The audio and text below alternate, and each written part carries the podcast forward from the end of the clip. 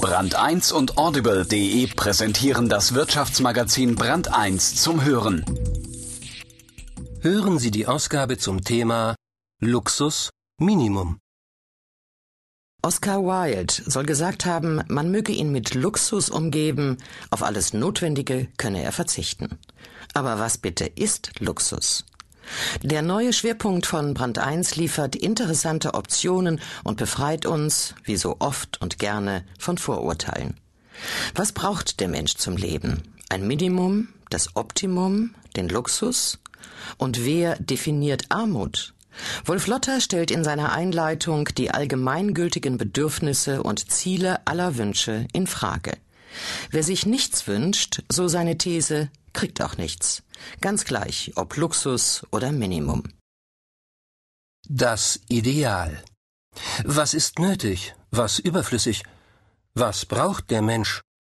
Vor allem eines, eine Vorstellung davon, was er will. Warum das Wünschen doch noch hilft. Ein Text von Wolf Lotter. Römisch 1. Wunschlos.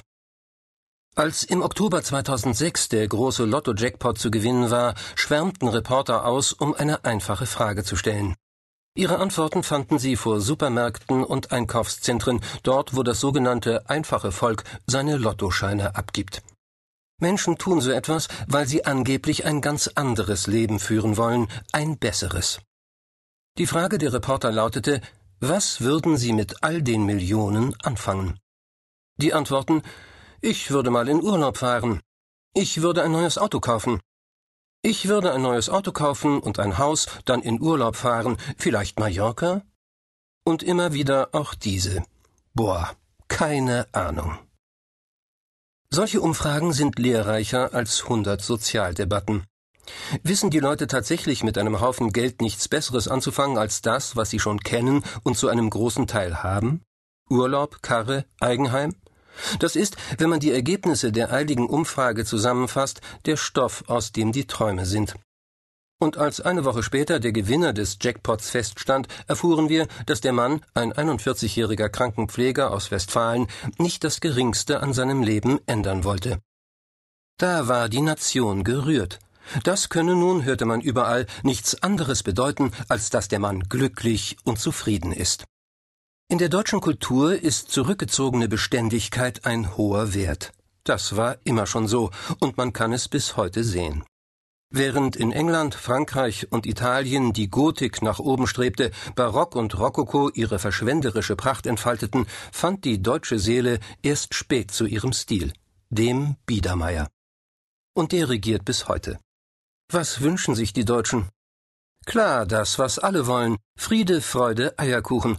Doch was bitte genau? Gibt man die Frage, was wünschen sich die Deutschen als Suchbegriff bei Google ein, finden sich ganz vorn Antworten wie Zwei Drittel der Bevölkerung wünscht sich rauchfreie Gaststätten. Die Verbraucher wünschen sich hochwertige Fertiggerichte oder Handys mit größerem Display. Noch Fragen? Römisch 2. Der Froschkönig. Vor geraumer Zeit, als das Wünschen noch geholfen hat, wäre man damit nicht durchgekommen. Die Brüder Jakob und Wilhelm Grimm lebten im und litten am deutschen Biedermeier. Und mehr als einmal mussten die Märchenerzähler und Sprachmeister vor Obrigkeiten und ihren Untertanen flüchten, die sich partout nicht mehr vorstellen wollten als das, was war. In ihren Märchen rechnen sie mit den Wunschlosen ab, immer wieder aufs Neue. Ihre Helden sind einfache Menschen, Leute, die ihr Glück machen könnten, wenn man sie nur ließe. Im Biedermeier ist das schwer vorstellbar. Dagegen schaffen die Grimms eine Welt, in der Menschen belohnt werden, die sich anderen gegenüber großzügig verhalten, mitfühlend sind und in ihren Wünschen nicht nur daran denken, wie sie ihren eigenen Hals vollkriegen.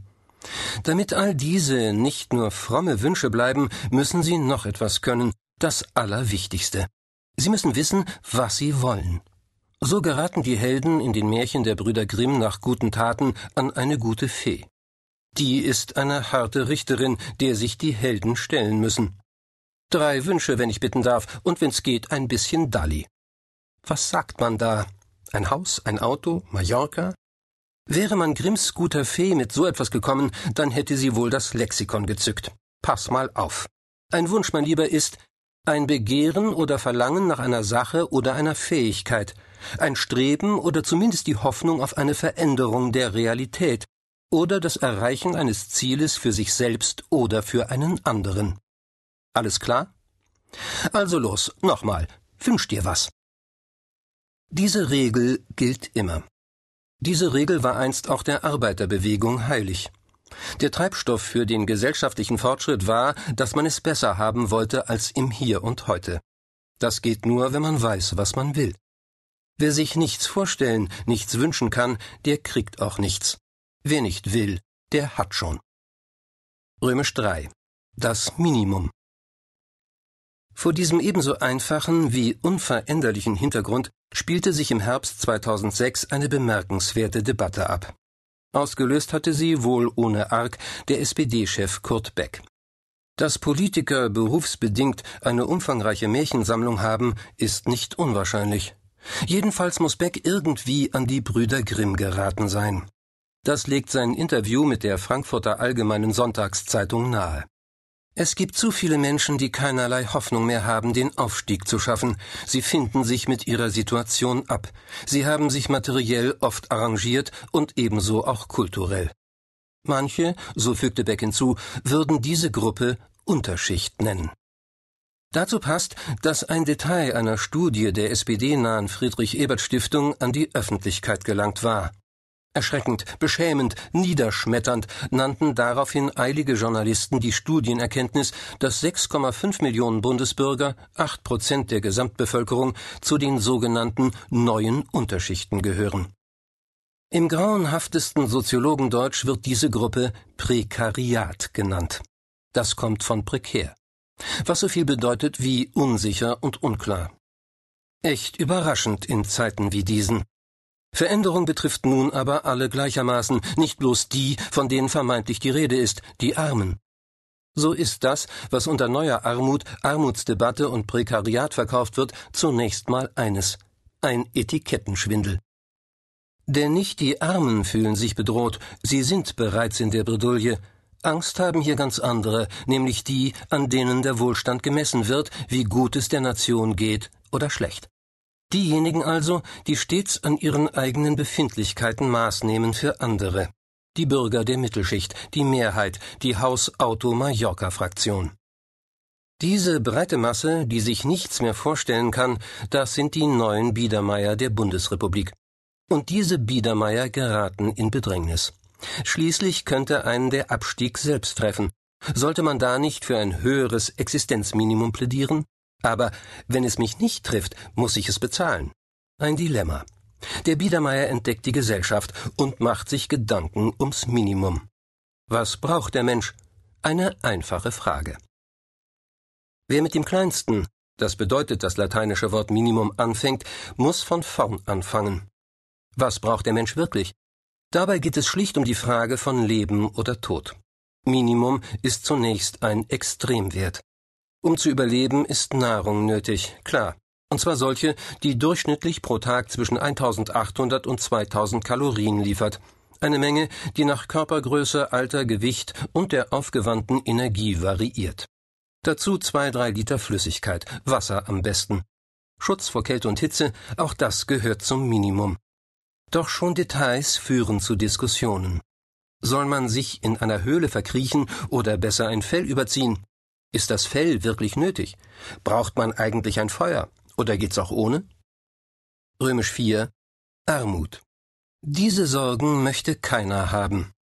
Der ehemalige Weltbankpräsident Robert McNamara hat eine brauchbare Definition der wirklichen Armut, des real existierenden Minimums geliefert.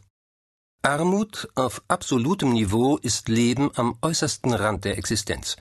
Die absolut Armen sind Menschen, die unter schlimmen Entbehrungen und in einem Zustand von Verwahrlosung und Entwürdigung ums Überleben kämpfen, der unsere durch intellektuelle Fantasie und privilegierte Verhältnisse geprägte Vorstellungskraft übersteigt.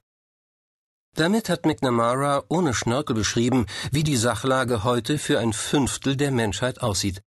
1,1 Milliarden Weltbürger müssen täglich mit weniger als einem Dollar auskommen.